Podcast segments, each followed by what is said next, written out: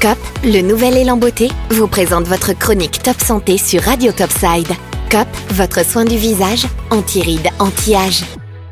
Bonjour à tous, aujourd'hui je vous parle de champignons, de champignons médicinaux qui font partie de la pharmacopée chinoise traditionnelle depuis des milliers d'années en raison de leurs bienfaits sur la santé, si bien qu'une branche entière de la phytothérapie leur est entièrement destinée et c'est la mycothérapie.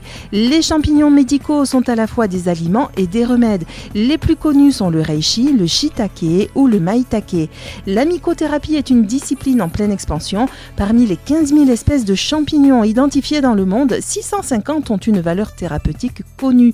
En Occident, la mycothérapie est une science relativement récente. On a trouvé en 1991 dans le corps d'Otzi, je ne sais pas si vous vous en souvenez, c'était un Homo sapiens de plus de 5000 ans. En fait, il utilisait déjà à des fins médicinales des morceaux de polypore du boulot.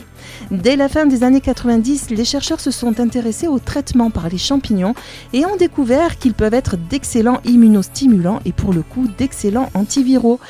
Plus de 2000 études valident les propriétés immunostimulantes, anti-inflammatoires, antitumorales ou encore antibiotiques des champignons. Les champignons contiennent plus de 150 éléments bioactifs dans leur structure.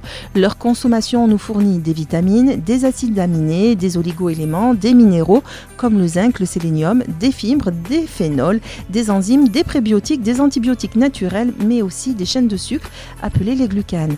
Le reishi se développe naturellement de à novembre sur les arbres tels les chênes, les érables et les sols.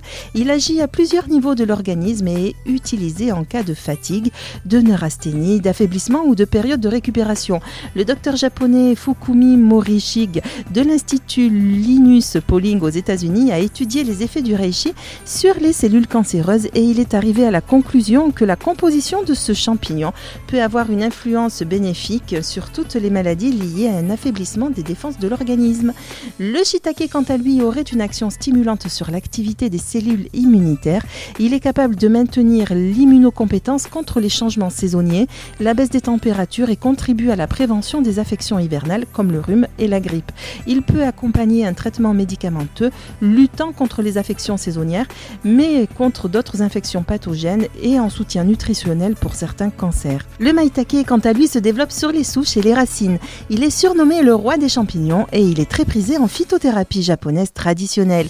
Il possède des vertus antitumorales et immunomodulatrices. Il est très efficace pour lutter contre les radicaux libres de l'organisme et présente une incidence favorable sur l'hypertension liée à l'âge. Ainsi, dans certains cas, il peut être intéressant de supplémenter et d'opter pour la mucothérapie. Je vous souhaite à tous une excellente semaine.